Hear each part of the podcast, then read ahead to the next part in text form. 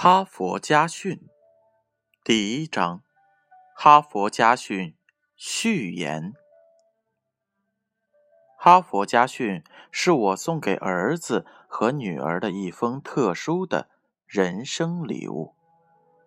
我深切的感到，父母不仅要用牛奶和面包将子女养大，在他们成长的过程当中。我们还要及时用完美的思想熏陶他们的灵魂。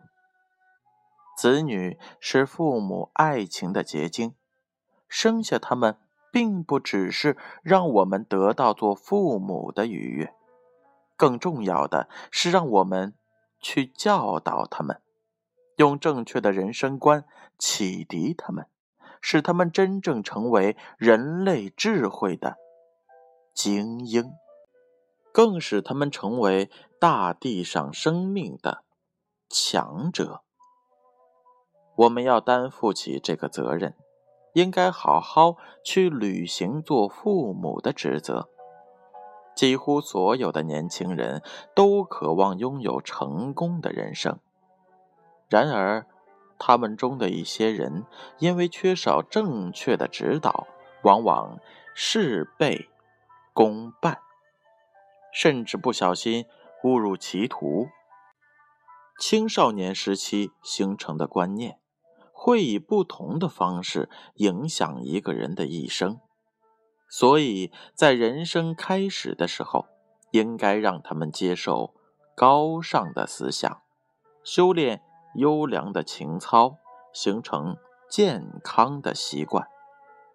哈佛家训中的每一个故事都具有丰富的教育功能和深刻的生活意义，不仅可以激发青少年对社会、人生进行多角度的思考，还可以点燃他们内心深处的智慧火花，使他们见微知著，从一滴水看见大海。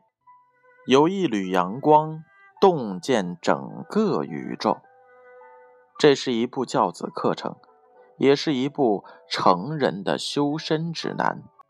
许多望子成龙的人，总是认为孩子应该这样做或那样做，他们自己却经常背道而驰。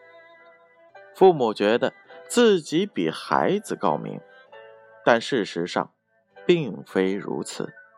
如果我们没有比孩子做的更多、更好，我们至少应该和他们一起成长。